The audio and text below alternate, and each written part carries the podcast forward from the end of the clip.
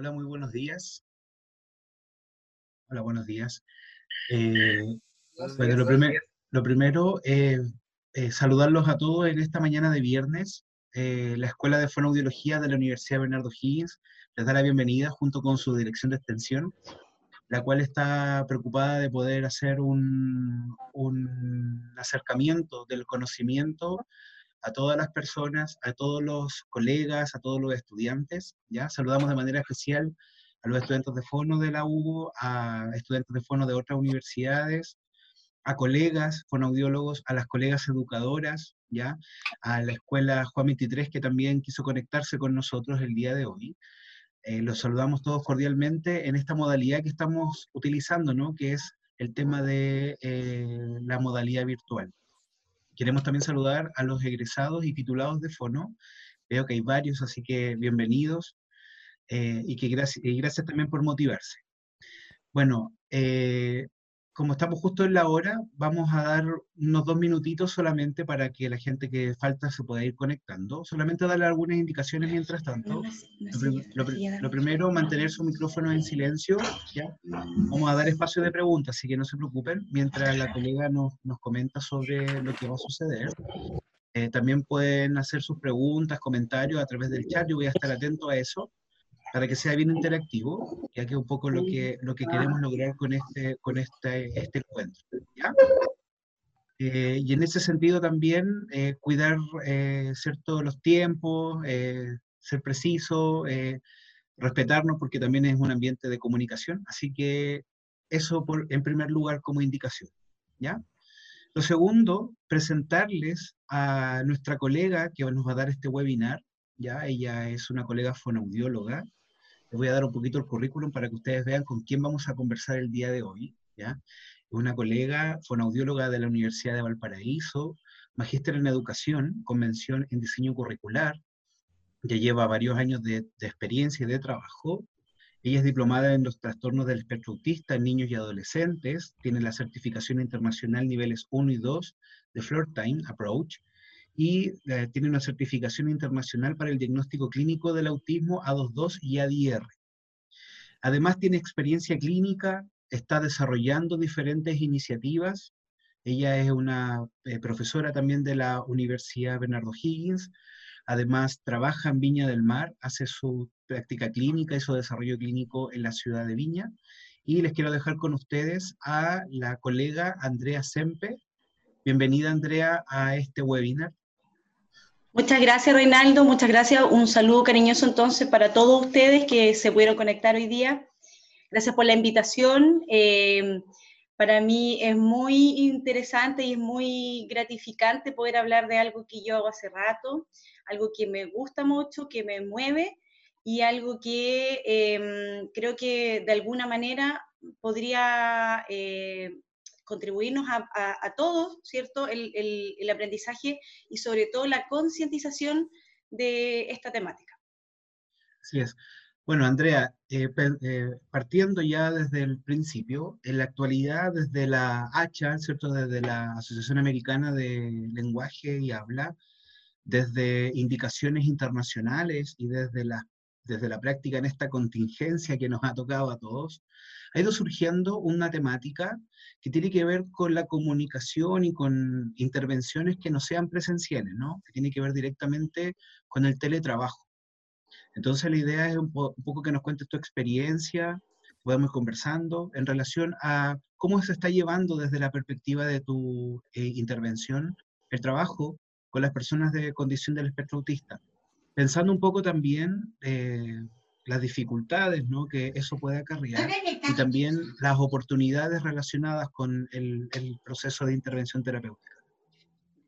Bien, mira Reinaldo, me gustaría, antes de partir un poco con eso, me gustaría contarles, ¿cierto?, que eh, para nosotros es sabido que el nombre se llama trastorno del espectro autista, ¿verdad?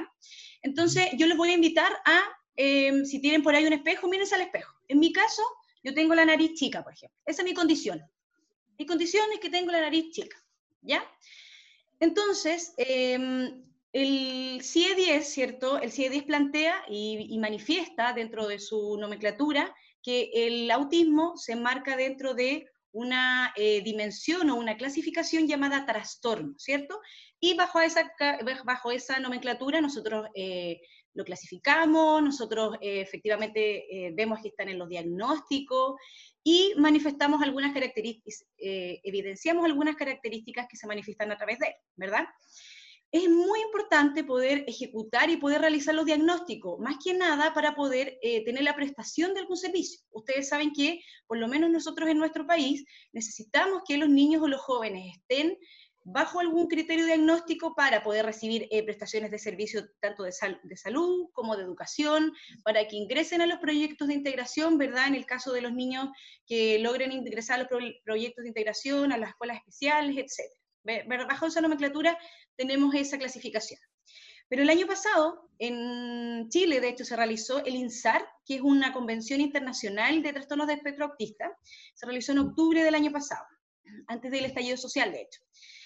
Y bajo esa, em, en, esa convención, lo que se habló y se trató efectivamente era que ya no vamos a hablar más de trastorno del espectro autista, sino de condición del, del espectro autista. Y bajo esta nomenclatura también nosotros evidenciamos que todas las manifestaciones autísticas que pueda presentar una persona, entonces van a estar bajo una condición. Y eso, ¿cierto?, va a ser beneficioso tanto para el niño, para sus familias y para el tratamiento que nosotros podamos hacer, ¿ya? Quería partir un poco eso como para poder eh, un poco entender y un poco eh, desmitificar un poco el, tema del autismo. Cuando tenemos diagnósticos de autismo tempranos, por ejemplo, la consulta recurrente de los papás es eh, qué puedo hacer para que en el fondo se, se, sane, ¿verdad? ¿Qué puedo hacer para que se le pase? ¿Qué puedo hacer para que las conductas se vayan manifestando en menor cantidad? Entonces, yo me vuelvo a preguntar, yo les vuelvo a hacer la pregunta que les hice al comienzo. ¿Qué podría hacer yo, por ejemplo, para que la condición de mi nariz fuera más grande? no, no, puedo hacer eso. Entonces, tengo que hacer adaptaciones, ¿cierto? Para a lo mejor ponerme lentes, tengo que hacer adaptaciones para poder trasladar esta condición a una clasificación o a una habilidad que yo pueda manifestar y pueda em, evidenciar de una buena manera, ¿ya? Eso. Eso como para partir un poco, ¿ya? Entonces... Como, como para contextualizar en lo que estamos en la actualidad. Eso. Y para también... también Sí, dale. No, y, para también un poco ustedes, nosotros, ¿cierto? Que somos los que trabajamos con los niños y jóvenes de trastorno del espectro autista, eh, podamos también, nosotros somos los llamados y los emisores de, en el fondo, ir eh, eh, dando a conocer este diagnóstico y dando a conocer a, la población en general de, qué se trata esto, ¿cierto? Y poder educar, porque ustedes saben que, bueno, los colegas, los alumnos que están todavía en la universidad y los colegas más jóvenes, eh, esto, esto ha ido recién como tomando más fuerza. Hace 10 años atrás, por ejemplo, nadie hablaba del autismo en Chile. Y era de verdad algo muy tabú, ¿verdad? Existen las eh, concepciones antiguas de, que efectivamente en algún momento algún, la nomenclatura pasó a, ser, em, pasó a ser dentro de los trastornos psiquiátricos. Entonces, así eh, ha ido evolucionando hasta que en este momento tenemos un trastorno o una condición del espectro. Y también decirles y contarles que existen muchas formas de diagnósticos que se hacen tardías, tan tardías que estaba mirando ayer como para poder conversarles a ustedes, hay muchos grupos de, adultos, adultos 30, 40 años, que supieron hace dos años que tenían autismo. Y eso eh, es una realidad, tanto en Chile como en otros países. Por lo tanto, el trastorno del espectro autista em, eh, es, tan, es, tan, sutil en algunos momentos, es tan es tan leve que de repente pasa muy desapercibido y nosotros pensamos que a lo mejor es una persona que tiene poca empatía o tiene algunas dificultades, hasta por supuesto los casos más extremos donde efectivamente no, no nosotros no encontramos lenguaje, ¿verdad? Y desde esa perspectiva, Andrea, eh, bueno, me imagino que surgen eh, las necesidades asociadas, ¿no? Eh, tanto educativas, sociales, comunicativas, etcétera, ¿no? Hay una cantidad enorme de, necesidades que la persona que tiene esta condición requiere. En ese contexto, me gustaría preguntarte cómo lo estás haciendo en este tiempo en que estamos todos confinados sin cuarentena, para poder eh, entregar herramientas o entregar orientaciones a la familia y a, tu, a tus pacientes, a tus usuarios, en relación a, este, a, a cómo abordarlos, ¿no? En, una modalidad a distancia, donde muchas veces también tenemos que cambiar nuestras, nuestras formas de hacer terapia o de hacer intervenciones. ¿Sabes qué? Es bueno lo que tú preguntas porque eh, esta instancia yo creo que lejos de perjudicarnos, ha venido a beneficiar un poco el trabajo. Una de las perspectivas en las cuales se hace tratamiento o terapia en, en trastorno del espectro autista, sobre todo en, en la fase temprana, es un modelo... ¿Puede parar? Es un poquito eh, lo que se plantea desde el modelo Denver, ¿ya? El modelo, que este, lo, voy a, lo voy a escribir para que quede aquí, para que después podamos conversar un poquito de él. Denver. Este modelo, el modelo Denver, eh, tiene varias, varias características y varias condiciones eh, importantes para, para, los terapeutas y para las personas que hacemos trabajo con autismo. En primer lugar, viene como a ordenar un poco todo lo que nosotros sabemos, porque seguramente cuando usted, si ustedes leen o si ustedes de repente van a un curso de Denver, van a, van a ver que todo lo que dicen ahí, ustedes de alguna manera ya lo hacen. Pero lo que viene a hacer es a ordenar y decir, efectivamente, vamos a hacer primero esto, después esto. El modelo Denver eh, tiene una aplicación, ¿cierto?, que va desde, desde mm, lenguaje comprensivo, receptivo, hasta habilidades previas como son la imitación, ¿cierto? Entonces, en, bajo esa perspectiva, este modelo es, bien completo. ¿Y cuál es la otra gracia de este modelo? Que eh, involucra o dice que uno de, uno de los profesionales, ¿cierto?, que tiene que estar a cargo sí o sí de la intervención de personas con autismo es la familia los padres, las madres, etc. Entonces, lo que sucede de repente con los, chicos con autismo es que los papás, por supuesto, por supuesto muy bien entendidos, ¿cierto? Eh, van y eh, los llevan a la escuela especial, por ejemplo, o los llevan a las terapias y de repente eh, tiende a haber un poco de, de, de, que se desentienden un poco. Entonces, este programa involucra de tal manera a la familia que les, permite, o, no, no, les permite, sino que les obliga a estar así, pero muy constantes a los papás. Por supuesto, es muy complejo en este momento, em, por supuesto, es muy complejo en este momento eh, decir que los papás estén como 24/7 o estén tanto con los, con, con los niños, porque nosotros como adultos también tenemos nuestras responsabilidades, ¿verdad? Pero este, este, este entrenamiento del Denver nos va a permitir entonces a que los papás se mantengan como co-entrenadores, se dice.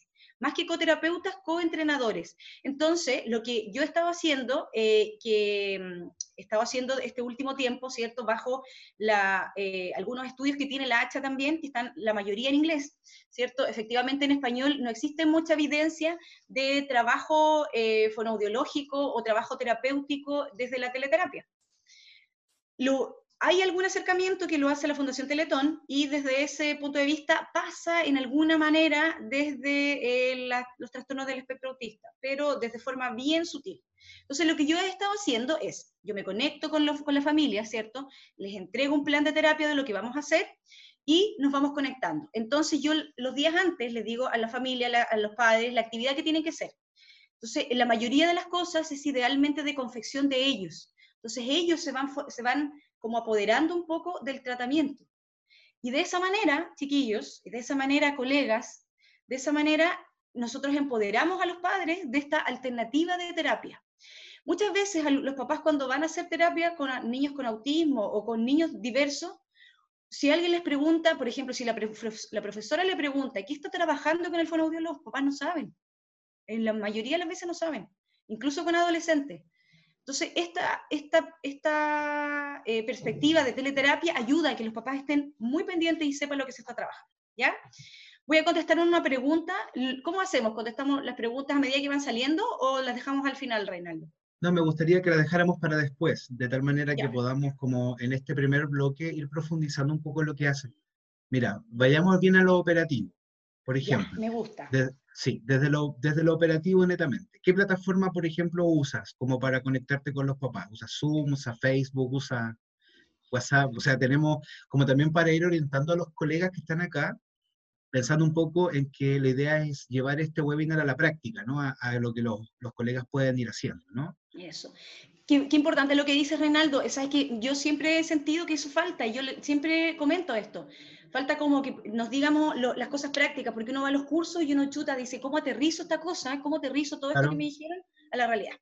Yo uso Facebook, WhatsApp, Instagram, em, eh, Zoom, eh, etcétera, etcétera, etcétera. Muchas cosas. Y de hecho, incluso he pensado en, hacer, algunos llamados a la radio.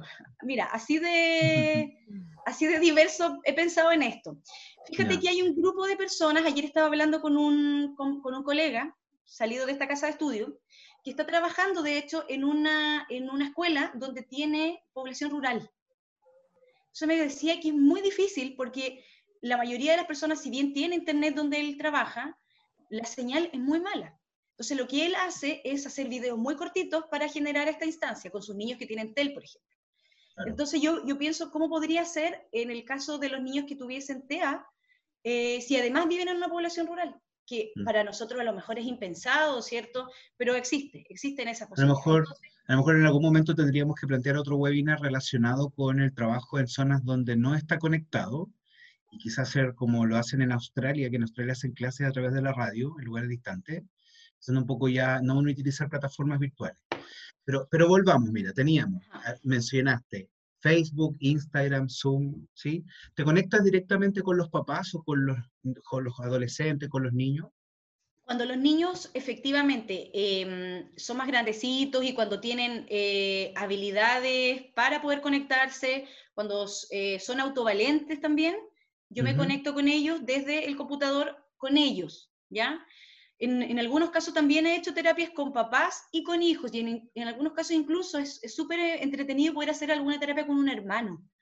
Los hermanos son, el, eh, son un agente o son un ente que efectivamente nos van a ayudar un montón, sobre todo en el tema de las habilidades sociales. Ustedes saben que en el autismo las habilidades sociales es algo que efectivamente queda muy de lado, sobre todo en los adolescentes, y es algo que nosotros como fonoaudiólogos también hemos dejado bastante de lado porque lo social está eh, enormemente conectado con lo, con lo comunicativo, por lo tanto, de hecho, el lenguaje es el canal, es el puente por lo cual yo puedo llegar a lo social, entonces la comunicación siempre es una comunicación social. Por lo tanto, eh, los hermanos o, un primo, alguien que esté en la casa con edades similares a ese niño nos va a ayudar un montón. Perfecto. Y desde esa perspectiva, por ejemplo, eh, cuando le das indicaciones a los niños a través de, la virtualidad, ¿cómo vas chequeando o cómo vas observando que, por ejemplo, ya le das una tarea, voy a poner un ejemplo, una, una historia social, no sé, un diálogo, un discurso, ¿Cómo vas chequeando que en el proceso que tú estás haciendo directamente, pensando un poco en los chicos que tú atiendes directamente, no con intermedio de la familia, ¿Cómo lo haces como para ir chequeando, como para ir viendo, cómo planteas la tarea, cómo planteas la actividad terapéutica? ¿Cómo lo haces en ese sentido? Bien, primero, em, lo importante, cierto, es siempre eh, ir desde, la, desde, la, em, desde los gustos y los intereses de los niños, sobre todo cuando son más grandes. Entonces, la mayoría de las veces nos conectamos y hacemos un juego. Hacemos un juego, eh, yo creo que yo me, me peino en Minecraft ahora. Minecraft y alguna, todo otro tipo de juegos, ¿cierto? De que vamos, eh, vamos jugando, vamos matando. Entonces, intentamos hacer esa, mm, esa pequeña salvedad, yo le digo siempre, entonces vamos a tener tres minutos de juego al comienzo. Cuando uno tiene una persona con autismo, es súper importante ir ordenando un poco. Imagínense que, que, la cabeza de ellos es como que tuviese toda la información, es como que tuviese toda la mercadería, pero la mercadería se desordenó. Entonces tenemos que ir empezando a ordenar la mercadería. Entonces, que vamos ordenando todo. Entonces, decirle, vamos a tener tres minutos para jugar. Entonces, de esa manera se motivan, se motivan y empezamos. Entonces, cuando ya empezamos a hacer la actividad, por ejemplo, la actividad de habilidades sociales, yo estoy usando una plataforma bien buena, también se las voy a compartir, que se llama Tachin. Tachin eh, es un programa de la Universidad de Murcia, ¿cierto? Ustedes saben que nosotros de la, em, Universidad de Bernardo Higgins tiene un convenio con la Universidad de Murcia, nosotros em, eh, estamos conectados con ellos también. Y este es un programa bien bueno, ¿cierto? Que tiene información y, es un programa de seguimiento que, que, ha estado aprobado para niños con trastornos del espectro autista. ¿Qué hacen con este programa? Lo intervienen en una sala de clases donde existen niños con y sin trastorno del espectro autista. ¿Ya? Yo se los voy a mostrar entonces porque este programa em, eh, va, eh, va diciendo la respuesta. Entonces, yo no les voy diciendo si está bueno o está malo. Yo, ellos, la respuesta se va dando sola. ¿ya? Entonces... Eh, da un feedback automático en el fondo. Eh, claro, claro. Entonces ellos en el fondo eh, van como compitiendo, digamos, en, buen sentido consigo mismos. Cuando terminamos de hacer una actividad, hacemos, conversamos sobre la actividad. ¿ya? Y conversamos sobre, eh, por ejemplo, la opción que ellos eligieron y la opción que elegí yo. En general, ¿cierto? Y esto es dado un poco desde el floor time. Eh, yo les, sugiero, por ejemplo, que ustedes vayan con los adolescentes, vayan dándoles alternativas eh, para que ellos vayan resolviendo. Por ejemplo, ustedes les dicen, para resolver una alternativa tengo, la, tengo que ir por el camino A y por el camino B. ¿Cuál de esos caminos eligen ustedes? Ya, el, camino B. Ya, después, ¿por qué no eligieron el camino A, por ejemplo? Ya, o, si tienen entre, entre más de una alternativa, ¿cuál es la que más se asocia a lo que ustedes quieren? ¿Cuál es la que menos se asocia y por qué? Entonces, en el fondo, lo que vamos haciendo es que vamos como jerarquizando un poco eh, lo que ellos van, necesitando en esos momentos. ¿Ya? O sea que en el fondo lo que tú haces es una, yo lo entiendo así, porque cuando nosotros hacemos, por ejemplo, voy a hacer un ejemplo muy, muy cotidiano de lo que nosotros como fono hacemos. Por ejemplo, ya, si yo necesito tener un, un, resultado a través de un estímulo visual, por ejemplo, en un paciente con afasia, que es la área donde yo me, yo me trabajo, yo doy el estímulo y yo voy dando, ¿cierto?, las diferentes estrategias y técnicas para que el usuario logre ese estímulo. Pero me da la sensación de que en este trabajo que tú estás haciendo es un poco más autónomo, ¿no? Tiene que ver más con el trabajo propio del usuario, del paciente, en el que hacer de su propio trabajo, más que, o sea, tú en el fondo funcionas como una tutora, más que como una terapeuta. ¿Sí? Claro, tiene que ver un poco con eso, Reinaldo. ¿Y sabes qué? Eh, creo, que es un, creo que es bien agradable porque em, va como un poco desmitificando nuestra labor fonoaudiológica. El fonoaudiólogo no es la persona que se pone un delantal blanco y se sienta y le pregunta al niño cómo está y le dice que levante la lengua. Y también, también los docentes, porque también, aquí, claro, o sea, en el fondo el docente siempre se entiende como que el docente está adelante y le enseña cosas, pero en realidad también el docente facilita procesos, acompaña procesos, no solamente quien entrega conocimiento, sino que también va haciendo una especie de tutoría, es decir, acompañando en pequeños grupos, que eso es lo que se hace en tutoría, en relación al, desempeño de, de, los niños. Eh, es que te lo preguntaba por qué, porque me da esa sensación, me da la sensación de que la propuesta en teleterapia o en teletrabajo o como sea, tiene que ver más con la, autonomía de la persona que está recibiendo ese mensaje. Independiente sea un papá, sea un usuario, ¿no? Es donde le devolvemos al usuario desde esta mirada más biopsicosocial la responsabilidad sobre su proceso terapéutico se hace mucho más evidente que quizás cuando yo estoy presente. No sé si es, si también tienes la misma mirada al respecto. Sí, efectivamente es así. Y sabes que toda la evidencia que hay, que, que lamentablemente no está en español, toda la evidencia que hay eh, tampoco, o sea, no, nos lleva a eso, nos lleva, ¿cierto?, al, al también generar esta, esta corresponsabilidad del usuario o de la familia también, de la familia que nos va a permitir en el fondo eh, que, que, también cada uno tenga su labor, ¿cierto? Y cada uno tenga su labor eh, bien establecida y que sepa efectivamente lo que tiene que ser.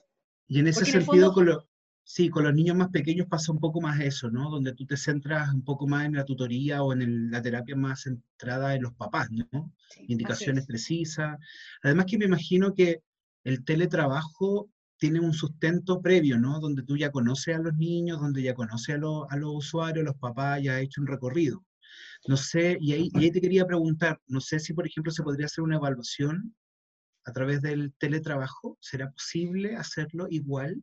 Pensando un poco en los niños más pequeños, ¿no? Que son los niños que a lo mejor tienen más, más requerimiento. Qué buena pregunta, Reinaldo. Mira, yo hasta el momento, por lo menos te puedo contar de mi experiencia, tengo solamente niños que, eh, que yo veía de antes. Es, decir, que ya, que ya están evaluados y que efectivamente eh, hay un trabajo o muy breve o mm, también extenso. Creo que efectivamente es mucho más complejo hacer una evaluación desde la teleterapia, pero no necesariamente desde el autismo. Yo creo que hacer una evaluación de teleterapia es difícil, porque hay cosas que nosotros nos vamos a perder, hay cosas que eh, contextualmente nos vamos a perder. Mm. Pero, em, pero sí, por ejemplo, nos podría servir, y si alguien está, de hecho, en esa, en esa posibilidad, ¿cierto? Nos puede servir mucho ver cómo se comporta ese, ese, niño en el contexto. En el fondo, claro, nos trae esta dificultad de no poder observar todo lo que queremos, o no poder precisar todo lo que queremos, pero sí nos trae el beneficio de que un niño en una, en una sesión, en una sala de clase, no se comporta igual a cómo se comporta en su casa.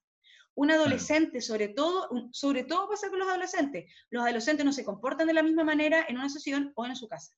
Entonces, esto también nos permite ver esa otra cosa que nosotros no vemos no vemos nunca en nuestras, nuestras sesiones. Y más o menos, eh, volviendo un poco al tema de lo que estás haciendo, más o menos cuánto es la duración que tiene una sesión?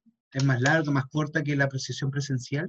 Mira, me quiero referir a dos temas. Me quiero referir al, tiempo, a la duración, y también me quiero referir al, valor. ¿ya? Para nosotros es súper complicado y, siempre cuando en el grupo de fonoaudiólogos eh, que ustedes pueden ver en Facebook, en Instagram, siempre se pregunta por los valores.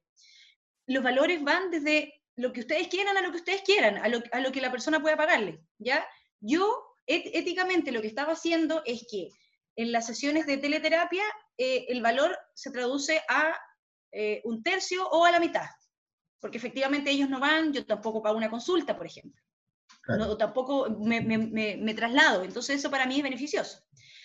¿Cuánto dura la terapia? Va a variar de acuerdo a las características eh, atencionales del niño. Entonces, yo, ¿yo qué hago? Por ejemplo, a los niños que efectivamente son más grandes, em, les hago una sesión de 45 minutos. Vamos parando, por ejemplo, vamos haciendo siempre una actividad de inicio, una actividad a la mitad de juego y una actividad de cierre también como de comillas juego, ya un, juego, un juego virtual que les guste a ellos, porque las cosas que yo propongo también pueden ser juegos, pero juegos que a ellos no les van a gustar tanto. Y con los niños más pequeños lo que estaba haciendo es dividir las sesiones. Entonces, por ejemplo, nos conectamos 25 minutos un día y 25 minutos el otro día. Entonces, de esa manera, completamos el tiempo correspondiente para la semana, pero yo además estoy monitoreando más seguido el trabajo de ellos y además porque su tiempo de concentración efectivamente es más breve. Claro. Ahora, pensando un poco en la realidad de los, de los niños y adolescentes eh, de, de, con trastorno espectro autista, me imagino que el tema tecnológico para ellos es bastante llamativo, ¿no? Es bastante, o sea, funciona como una, como una posibilidad, no como una oportunidad desde la perspectiva terapéutica, ¿no? Sí, de hecho, em, eh, es, eh, muy evidente que para ellos la, tecnología es mucho más entretenida, ¿ya? ¿Y por qué, y por qué es más entretenida? No porque em, eh, la mayoría sea más tecnológico o cosas así, sino porque recordemos que para el trastorno del espectro autista, una de las cosas más características es que ellos son enormemente buenos con lo visual. Entonces, por ejemplo, mm. ustedes les pueden decir cosas, ustedes le van a decir, decir, decir, y ellos bla, bla, bla, bla, bla, bla. Pero en cambio, si ustedes le muestran algo, o si ustedes generan una imagen entretenida, generan una imagen llamativa, nosotros vamos a hacer una modificación entonces en, en, la, en, la, en las ganas que ellos, tengan, ellos tengan de participar en una actividad. Por lo tanto, ¿qué les sugiero también, cierto? A lo mejor cuando ustedes están haciendo terapia, partir con alguna cosa llamativa, con, con luz, color, y luego ir bajando un poco la intensidad de luz, color, luz, color, hasta llegar a la actividad que yo le propongo, que también podría ser con luz, color, etc. ¿ya? También, súper interesante que eh, le pudiesen contar a los papás que ellos pueden hacer materiales, por ejemplo, que ellos pueden generar alguna actividad desde sus casas. Entonces también ustedes les dicen cómo hacerlo y ellos lo pueden hacer. O sea, que aquí, por eso vuelvo a insistir, a lo mejor tiene que ver más con un, y a lo mejor esa es la oportunidad que se está dando, ¿no? El nuevo rol de la familia como principal actor en el proceso terapéutico. Porque por mucho tiempo, y eso es algo que yo siempre he luchado, es colocar la situación de terapia educativa, etcétera, en relación a, al rol que tiene la familia y el usuario en su proceso terapéutico, ¿no? Y en este sentido también eh, pensar un poco en, cambiar un poco el foco de lo que nosotros hacemos como terapia. Pero bueno, yo creo que eso va a ser como discusión posterior a esta. ¿Sabes qué? Voy a ir a las preguntas porque Susana, que creo que tiene ahí como harta, harto, harto interés por el trabajo con niños más pequeños y cuáles serían estas estrategias que podrías proponer eh, en relación a, a, eso, al trabajo con niños, con, con niños del espectro más pequeño. Entender. Ya, eh, como yo les contaba, muchas gracias Susana primero por eh, hacer eh, esta consulta. Yo les voy a recomendar, bueno, primero quiero decirles una cosa. Los cursos o las especializaciones con, de trastorno espectro autista son súper caras. ¿Ya? Nosotros estamos en una situación compleja como país, en una situación compleja como mundo y en una situación compleja como colegas. Entonces, ¿qué les sugiero yo? Que antes de hacer un curso o antes de casarse con una modalidad, primero lean sobre ella, y vean si efectivamente les sirve o no, ¿ya? Eso primer, como primer punto. Segundo, existen varias perspectivas de terapia, de las cuales uno no puede casarse con alguna. Entonces, con alguna que, me digan, yo no, no, no, a todos los niños les sirve el conductismo del ABA, no a todos los niños les sirve el naturalismo del floor time, no, no a todos los niños les sirve todo, no a todos los adolescentes les sirve todo. Entonces, yo les sugiero que vayan como mirando y que vayan como leyendo más que haciendo cursos en, al tiro, más que vayan haciendo cursos, ¿ya? Sí, mira, lo que pasa, Andrea, perdón que te interrumpa, lo que pasa es que eh, dentro de nuestro webinar hay papás también que cuando supieron quisieron integrarse, entonces yo siento que muchas veces eh, andan siempre buscando, y eso es algo bonito también, eh, pero también nos genera como un desafío, tips, consejos, estrategia. Más ahora que no están yendo a sus centros terapéuticos, a sus colegios. Entonces, quizá dar así como tips algunas cosas que a lo mejor tú conoces y que puedan resultarle a los papás, pensando que tenemos, por ejemplo, a Katy, que su hijo tiene seis años, ¿sí? que tenemos Susana que también pregunta por niños pequeños, desde las actividades. Estoy totalmente de acuerdo contigo en el tema de los cursos, porque en el, en el en adulto es lo mismo. Hay, por ejemplo, la especialización para fascia sale un millón y medio. es súper caro, ¿no? Material es muy caro. Pero a lo mejor cosas concretas, cosas, no sé, cotidianas que tú sepas que funcionan bien, independiente eh, el modelo que se puede aplicar, o ABA, Flor, Taino, ¿cachai? Como, como eh, perdón, perdón el, el, concepto, pero es como ir aterrizando un poco más para, entregar también herramientas a los colegas, a las educadoras que también están, porque también ellas hacen un rol muy importante y fundamental en el proceso de, educativo de los, de los niños, pero a los papás, cosas que a veces no, a veces, a veces tiene que ver con, con, que los papás andan en búsqueda de eso, en búsqueda de alguien que les diga, ¿sabes qué? Mira, hace, no sé, pinta esto, haz esto, juega, juega esto, ¿entiendes? Perfecto. Entonces, ¿les parece que vayamos como desde, desde los más pequeños hasta, hasta los más grandes, dando como idea? Me parece, excelente. Entonces, vamos a partir con los más pequeños. Para los más pequeños, ¿qué les sugiero a los papás? Andrea eh, tartamudean. Es, la, la, tartamudez vamos a hablar podemos hablar después, que también se asocia un poco. Para los más pequeños, entonces, ¿qué eso? ¿y qué les puedo proponer? El, todo lo que tenga que ver con, con, los juegos, que están relacionados con el floor time.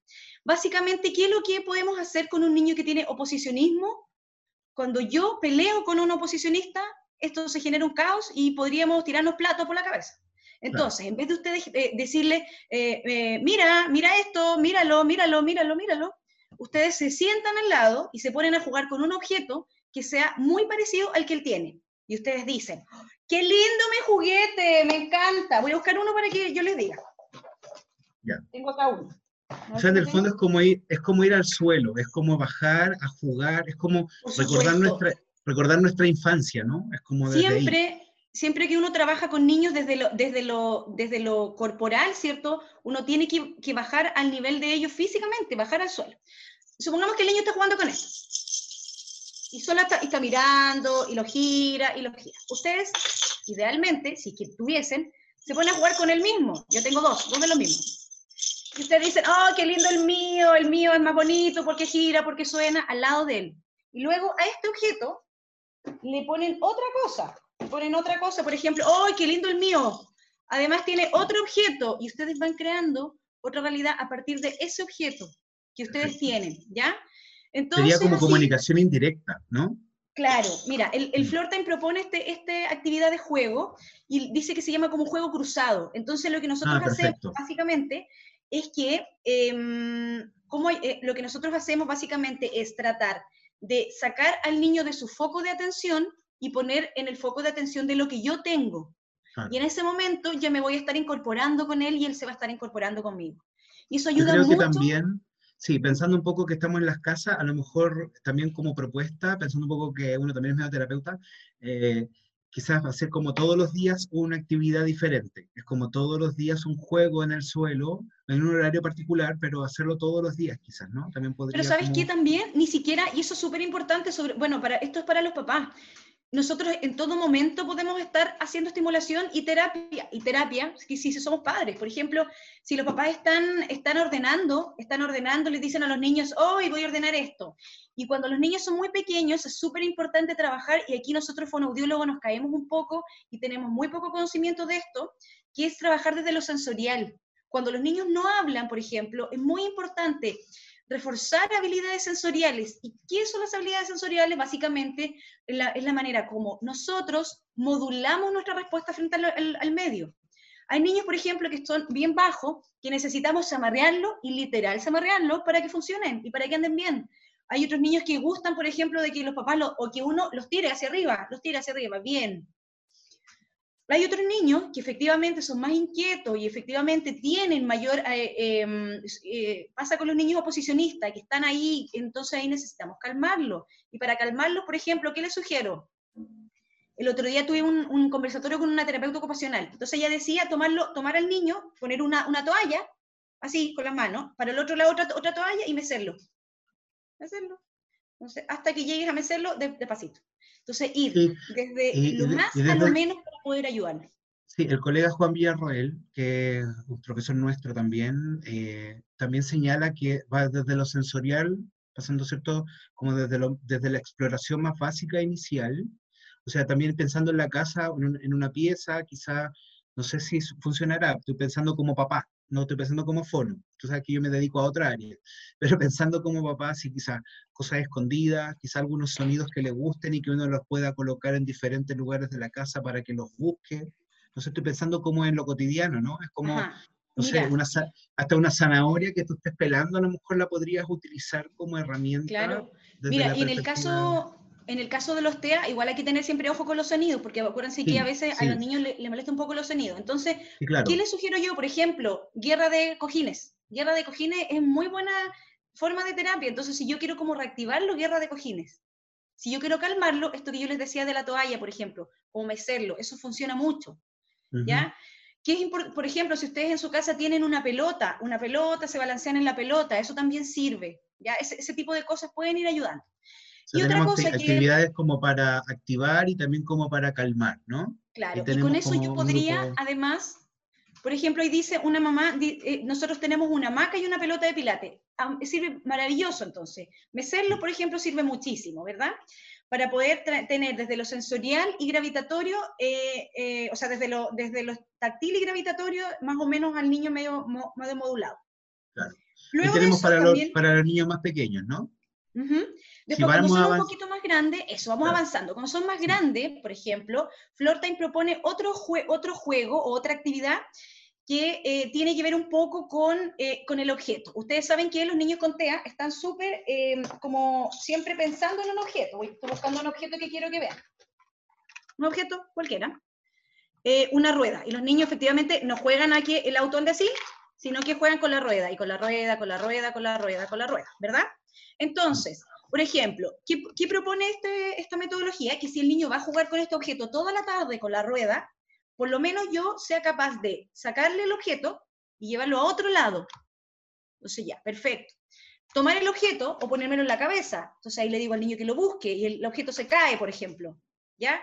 Entonces, voy desde la necesidad, llevo la necesidad social de la comunicación al objeto que él tiene tanto interés. Perfecto. ¿Ya?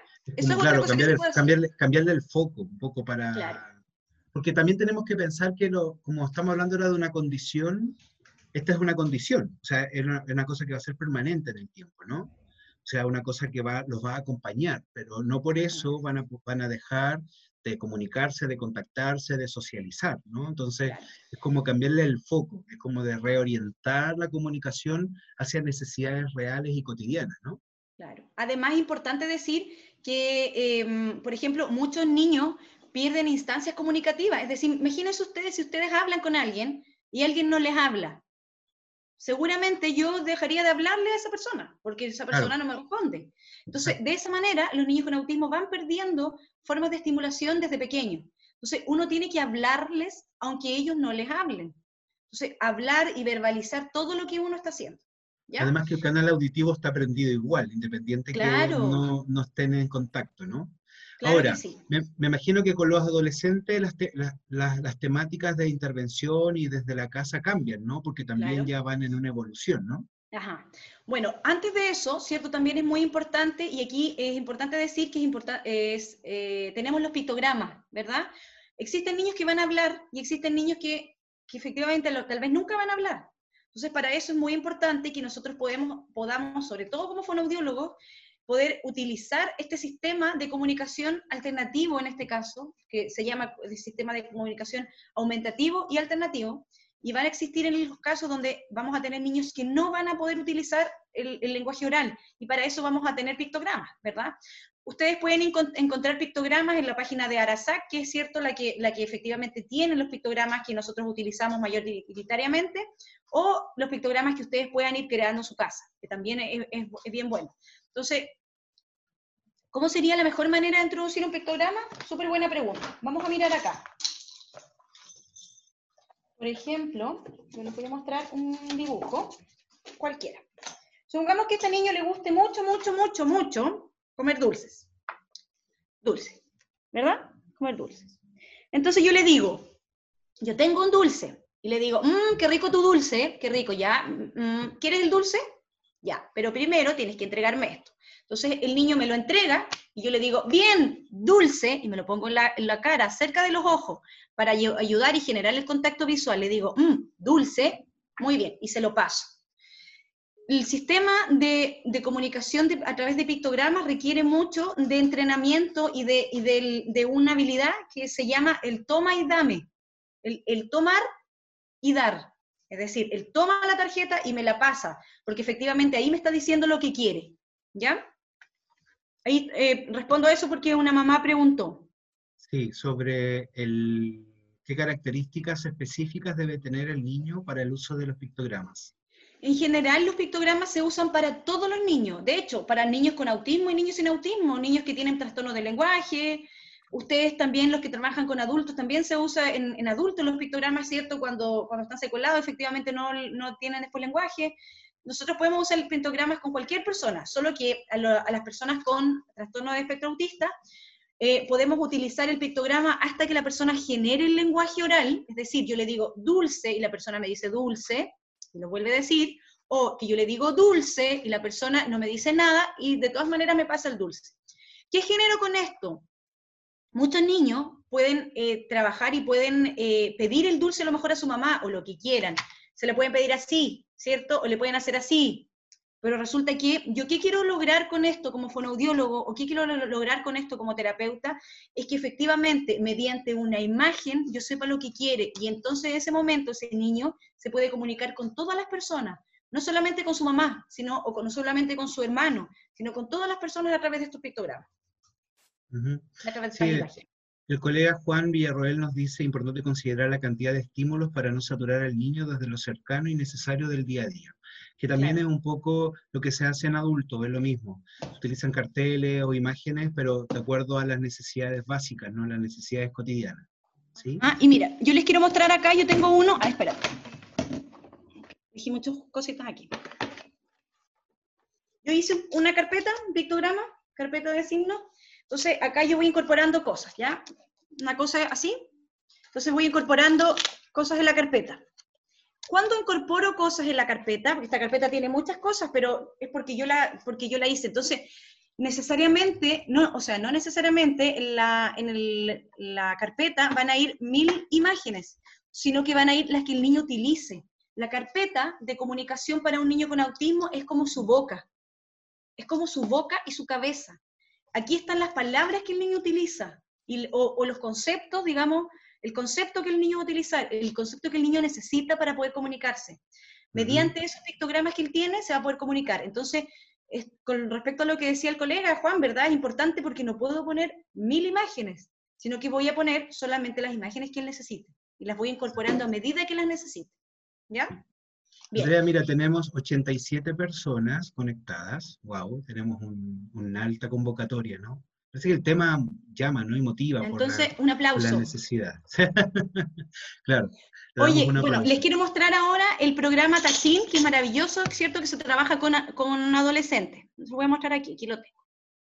Sí, te lo, te lo comentaba la cantidad de personas porque hay algunas preguntas que han ido surgiendo. Entonces, te pido que puedas ir mostrando el tema de, de, lo que vas a mostrar ahora y luego ella apareció.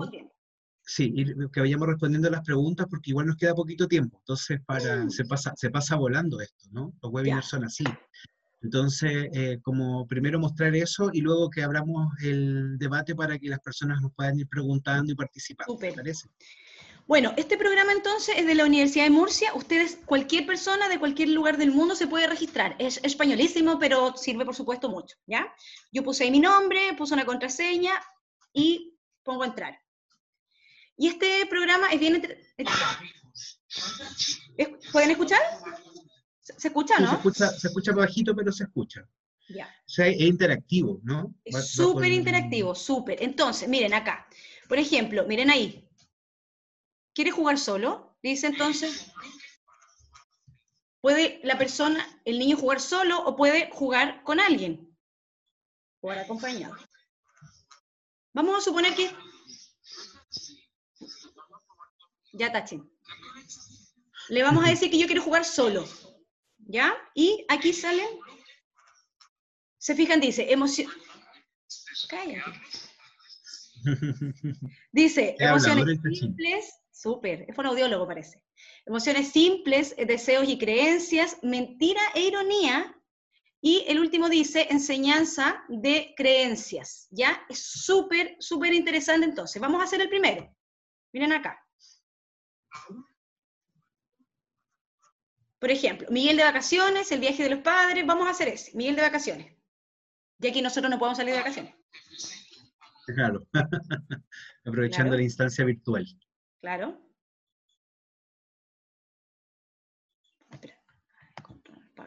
Y acá avanzamos.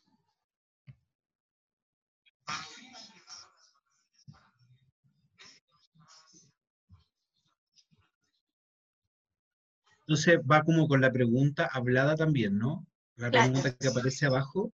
Y uno va eligiendo ahí cómo se puso. Así es. Fíjense ahí. Entonces, está alegre. ¿Ya? Muy bien.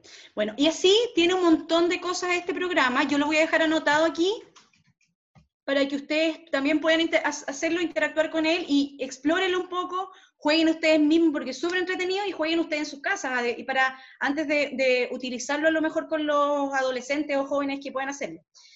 También ese, este es un, cierto, yo un poco llamada de atención porque, bueno, si hay un programa buenísimo así, españolísimo, podría perfectamente haber un programa así chileno, digo yo, ¿no? Sí, hay un desafío ahí. No sé, si alguien se motiva, alguna tesis, que, no sé, cualquier cosa. ¿Mm? Un proyecto, o, aunque, sea, aunque sea un PowerPoint para iniciar, ¿no? Claro que sí. Bien, ahora sí las preguntas, tú me dices nomás. Sí, mira, vamos a partir con las preguntas que nos hicieron la, hay varias mamás, ¿no? Eh, así como, porque eh, es que el tema es muy amplio, Andrea, yo creo que tenemos que ir como a, dar algunos tips que sean súper operativos, pensando un poco que a lo mejor podemos hacer una segunda parte, ¿no?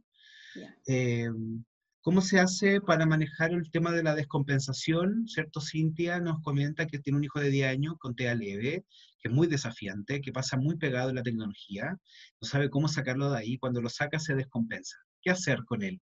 Ya, importante eh, decir, ¿cierto? Para el, resto de los colegas también súper cortito, que nosotros, el TEA tiene niveles, ¿verdad? Y el, nivel 1, que es el, el, nivel más leve. Entonces, en el caso de, tu hijo, que seguramente va a tener, eh, eh, va a ser desafiante, ¿qué te sugiero yo? Que le puedes hacer como una rutina de actividades para hacer. Entonces le digas ya, efectivamente vamos a tener horas de computador, por ejemplo, horas de tablet, lo que sea de tecnología, pero luego de esas horas vamos a tener, eh, en, el fondo te tienes que ganar esas horas. ¿Ya? Y aquí, por supuesto, lo conductista nos sirve un montón. Entonces le decimos, a través de un programa, por ejemplo, tú tienes que ganarte esas horas de eh, computador. Entonces, todos los días va a tener en el fondo un premio y ese premio va a ser el computador. Entonces hacemos una actividad como que en el fondo requiere algo que no les guste para luego tener esta actividad de computador. Yo creo que de esa manera eh, serviría. Y bueno, en este tiempo, mamá, igual relájate un poco porque en este tiempo es difícil porque estamos encerrados, entonces tampoco hay tantas cosas más entretenidas para hacer. Así que eso. La paciencia a lo mejor es, también es un buen tips operativo. Y lo otro también de repente a lo mejor em, tenerlo, eh, sacarlo un ratito, ¿verdad? Que efectivamente los niños con TEA tienen este salvaconducto, tienen salvaconducto para salir, sacarlo un rato porque es importante que los niños también salgan y, y tomen un poco más de aire de lo normal, de lo que estamos en esta situación.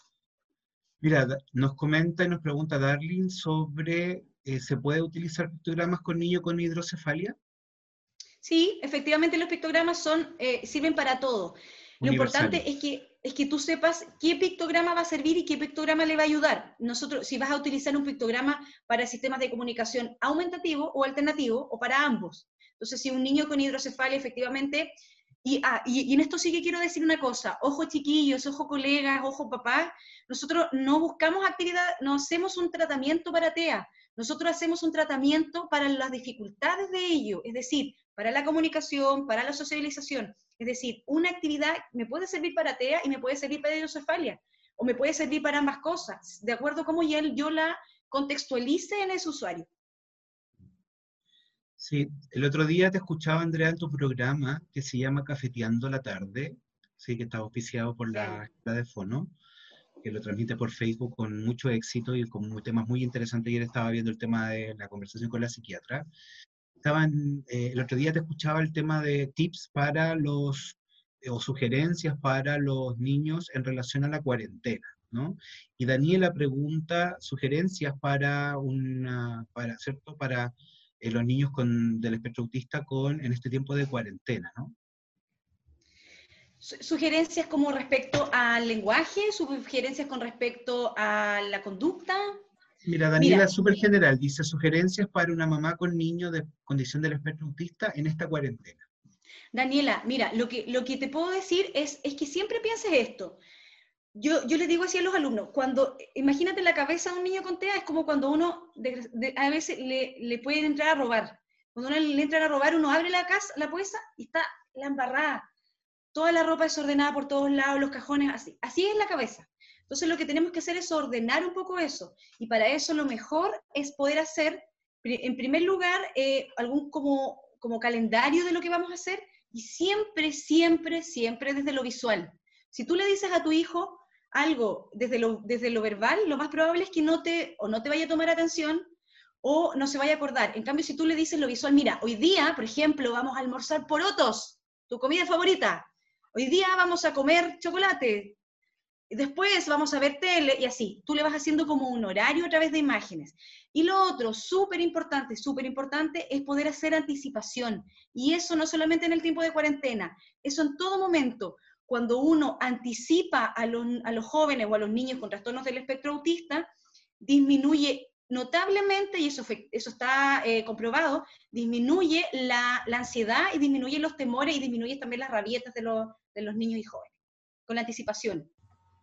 Sí, al parecer tiene que ver también con el manejo de uno como adulto ¿eh? en este tiempo de tiempo que ha sido difícil para todos, que a veces uno también anda como medio rabioso, idiota, etcétera, también es como un desafío nuestro tener que nosotros calmarnos primero y luego poder desarrollar estrategias con ello. Mira, delante nos preguntaban por el tema de la tartamudez en el espectro autista. ¿Te acuerdas que salió? Ajá. Mira, en general hay poca, no hay tanta data, no hay tanta data de tartamudez en el espectro autista. En general, cuando nosotros hablamos de tartamudez, ¿cierto? Eh, muchas veces puede existir muchas causas, pero una de ellas puede ser eh, la ansiedad. La ansiedad causa eh, efectivamente trastorno en la velocidad o en la coordinación fonorrespiratoria que nos provoca tartamudez, ¿ya? Entonces, muchas veces lo que hay que trabajar antes de trabajar la tartamudez, en el caso del autismo, es la ansiedad. Es cómo hacemos el manejo de la ansiedad para poder trabajar un poco el autismo, ¿ya? Creo que por ahí va. Sí, también preguntaban delante cómo se identifican signos de autismo.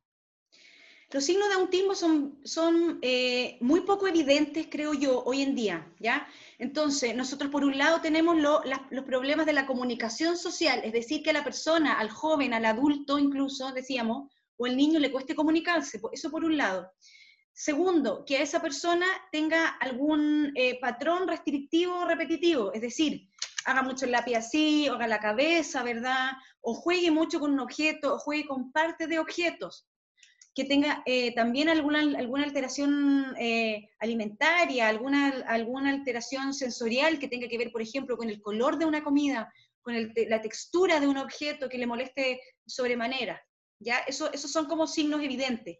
Cuando, eh, y un signo claramente, claramente, claramente es el del contacto ocular.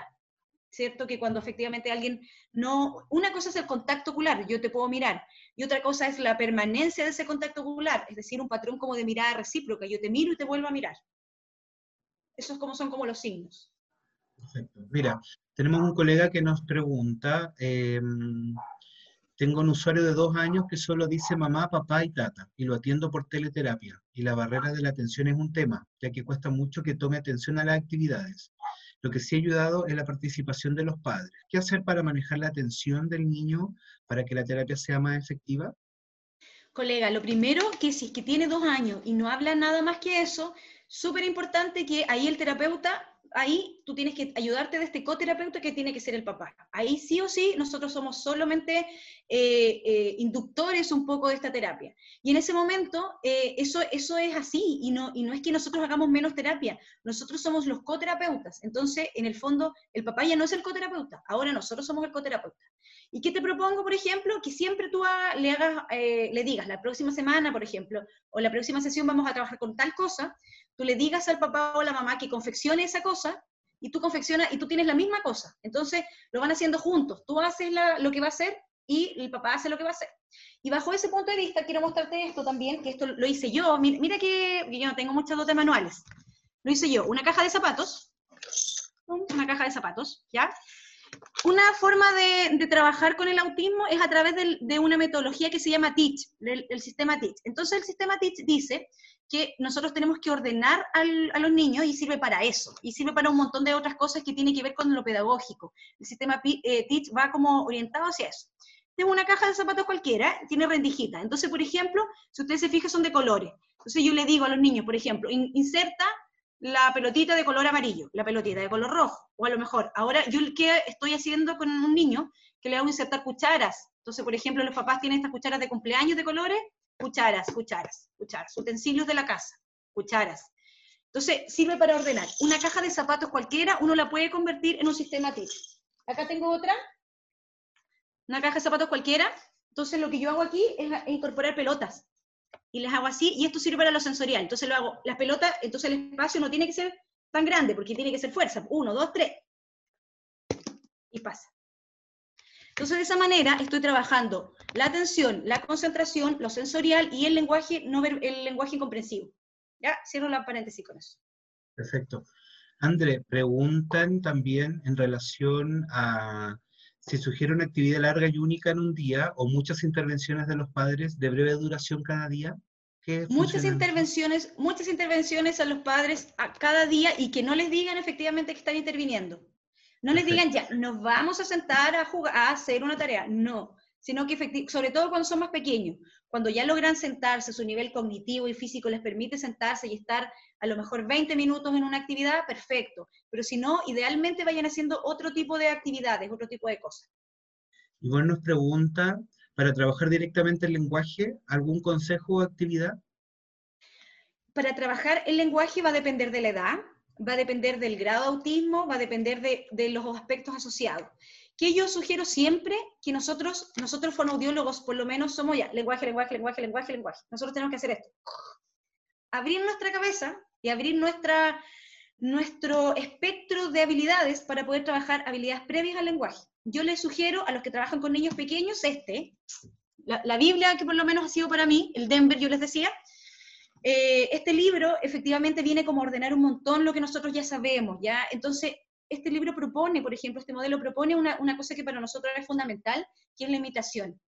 Cuando yo logro que un niño me imite, imite lo que yo estoy haciendo, imite lo que un papá está haciendo, voy a lograr tener eh, habilidades lingüístico-comunicativas maravillosas por favor, no les digan, mírame, mira acá, mira acá. El, contacto ocular es lo último a lo cual nosotros podemos, a lo cual podemos eh, llegar.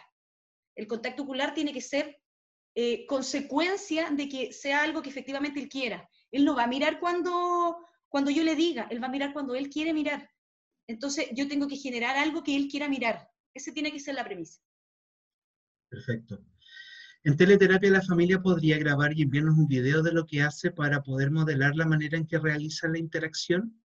Eso siempre y cuando el profesional lo, lo, lo permita. Uno, a, uno le tiene que decir también, pues uno no la van a grabar así como así, digo yo, ¿no? Tienen que decir... pero, eh, pero, al revés, o sea, que los papás se graben haciendo las ah, intervenciones. Yo creo que eso sí funciona. Súper. De hecho, por ejemplo, en Estados Unidos eso es lo que se, eso es lo que se estila, que efectivamente los papás se graban y envían, incluso no desde la teleterapia, se, se graban desde el, desde el día a día una terapia normal, una terapia cotidiana, ellos se graban y eh, eso es un insumo para nosotros para, para poder saber.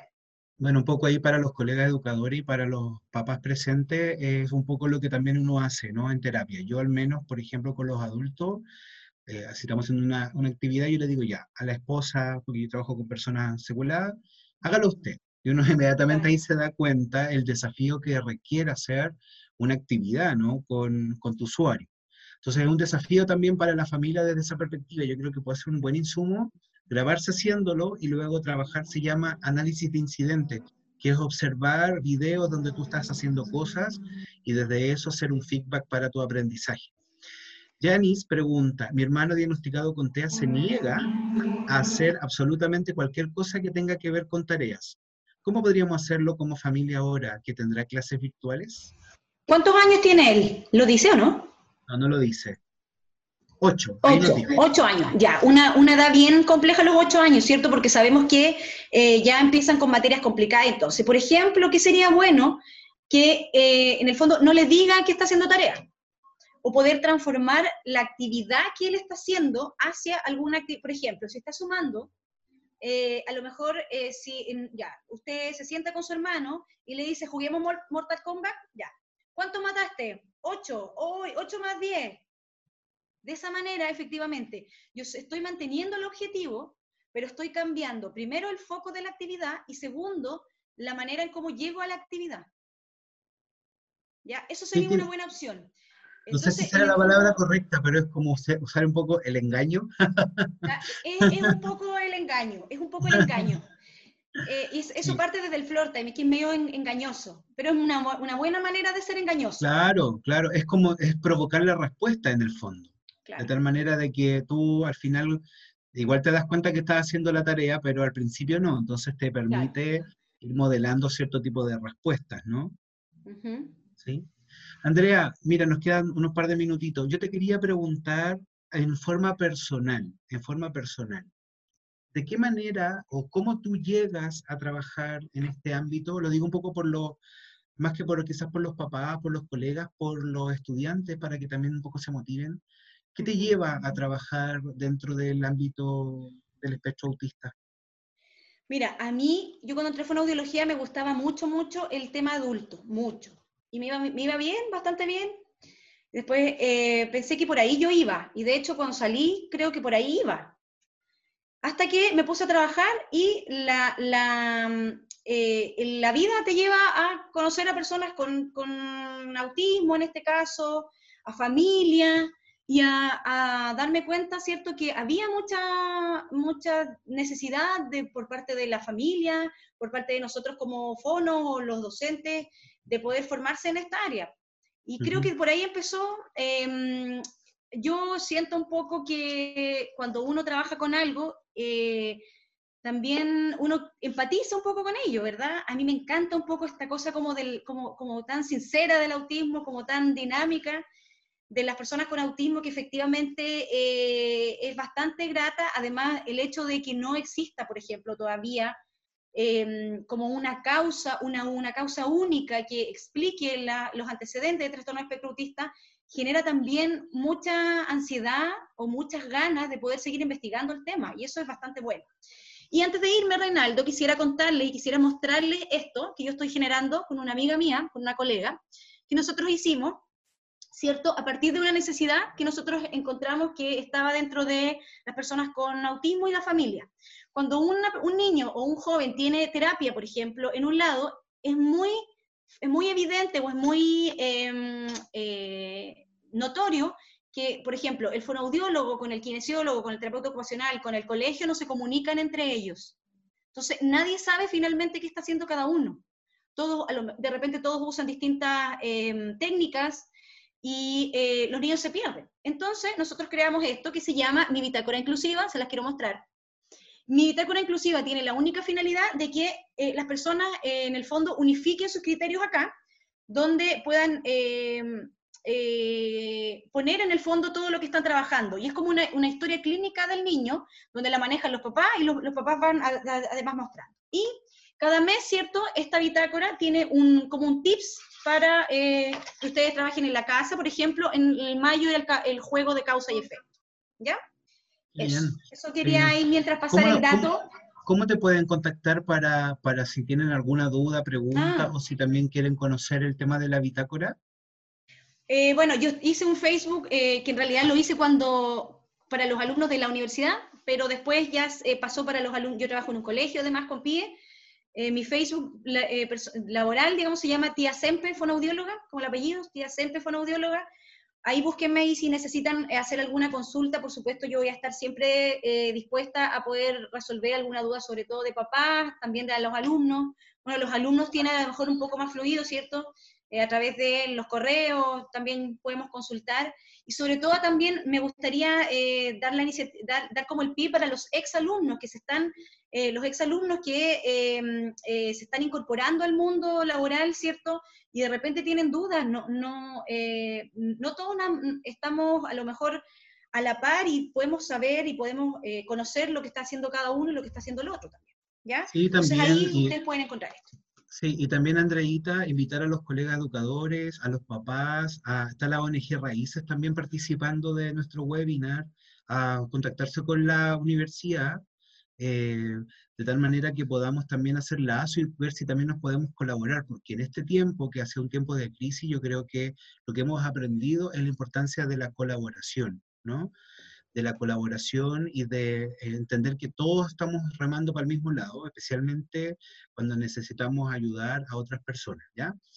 Eh, Andreita, yo primero quiero darte las gracias en forma grande, gigante, porque siempre me dices que sí a las iniciativas que la escuela tiene y eso se agradece. Bueno, además que ya nos conocemos hace muchos años, eh, trabajamos juntos en alguna época, eh, pero además agradecerte por tu disposición. Siempre tienes una disposición positiva, no solamente para nuestra escuela y para los fonos, sino que para los papás, para los profes, los educadores, los estudiantes, ¿ya? etcétera. Eh, así que darte un abrazo enorme, eh, energético en este tiempo de cuarentena y de, contingencia. Eh, y agradecer también a todos los asistentes. Les voy a dar algunas, algunas, acotaciones. Lo primero, todos los que se inscribieron a través del correo electrónico yoamofonouvo.gmail.com, suena un poco cliché el correo, pero es nuestro correo de actividades de vinculación con el medio pueden, incluso están acá, pueden, eh, y que no se inscribieron, la pueden mandar el correo de su participación, igual yo lo estoy mirando acá, para que reciban un certificado, porque nuestra escuela tiene constantemente el, el objetivo de formar, el objetivo de contribuir a la formación permanente de todos los profesionales y de las personas. Así que si participó en el webinar, nos escribe, si es que no, nos, no se inscribió antes, para que reciba su certificado de la escuela de foro. Eso va al currículum, eso va para la vida, eso va para, para ustedes, ¿no? Es un regalito de la escuela. Cualquier duda, comentario, aporte que nos quieran hacer, les va a llegar eh, a sus correos una eh, encuesta donde pueden también colocar otras iniciativas que requieran. Yo creo que lo más probable, André, que como estuvo, imagínate, tenemos casi 90 personas, eh, fue de alta convocatoria a lo mejor hacer una segunda parte. No sé si te parece en algún momento y poder quizá hacer algún otro tipo de, estrategia pensando un poco eh, por más que de lo que podamos recoger, ¿no? de lo que podamos recoger en estas encuestas. No sé si te parece, Andreita, como para dejarte comprometida desde ya. Sí, súper, yo feliz, feliz y además, bueno, me quedaron un montón de cosas por mostrar, de hecho. Eh, entonces, yo feliz de poder hacerlo y de poder contribuir. Ustedes saben que el correo de fonoaudióloga de fonoaudióloga Hugo está siempre abierto para ustedes, eh, estudiantes y para las personas que están, son de fuera. También yo voy a dejar mi correo ahí por si ustedes necesitan también alguna orientación. Eh, yo feliz de la vida. Lo importante es que podamos concientizar, concientizarnos y concientizar a, las demás personas. Si usted trabaja y si usted no va a trabajar con el tema, y si usted va a trabajar con la, eh, si usted es alumno y va a trabajar con audición, en algún momento también le puede llegar un, estudiante o un usuario o un hermano de un usuario que pueda tener trastorno espectro autista y es súper importante poder eh, saber un poco más del tema. Sí, Andreita. Oye, agradecemos también de la Dirección de Extensión de la Universidad Bernardo Higgins, que siempre nos apoya, María Francisca eh, siempre está con nosotros, así que le agradecemos a ella, que es quien hace la gestión para que estas cosas resulten. Amigos, les mandamos un abrazo. Eh, gracias por estar con nosotros, por acompañarnos. Les deseamos que este tiempo de reclusión obligatoria no, no sea tan complicado y que también sea un tiempo para que podamos ser mejores y que después de esta cuarentena todos salgamos con nuevas estrategias, con nuevas habilidades por supuesto teniendo en cuenta siempre la necesidad de ayudar a otros. Así que muchas gracias, Andrea, muchas gracias.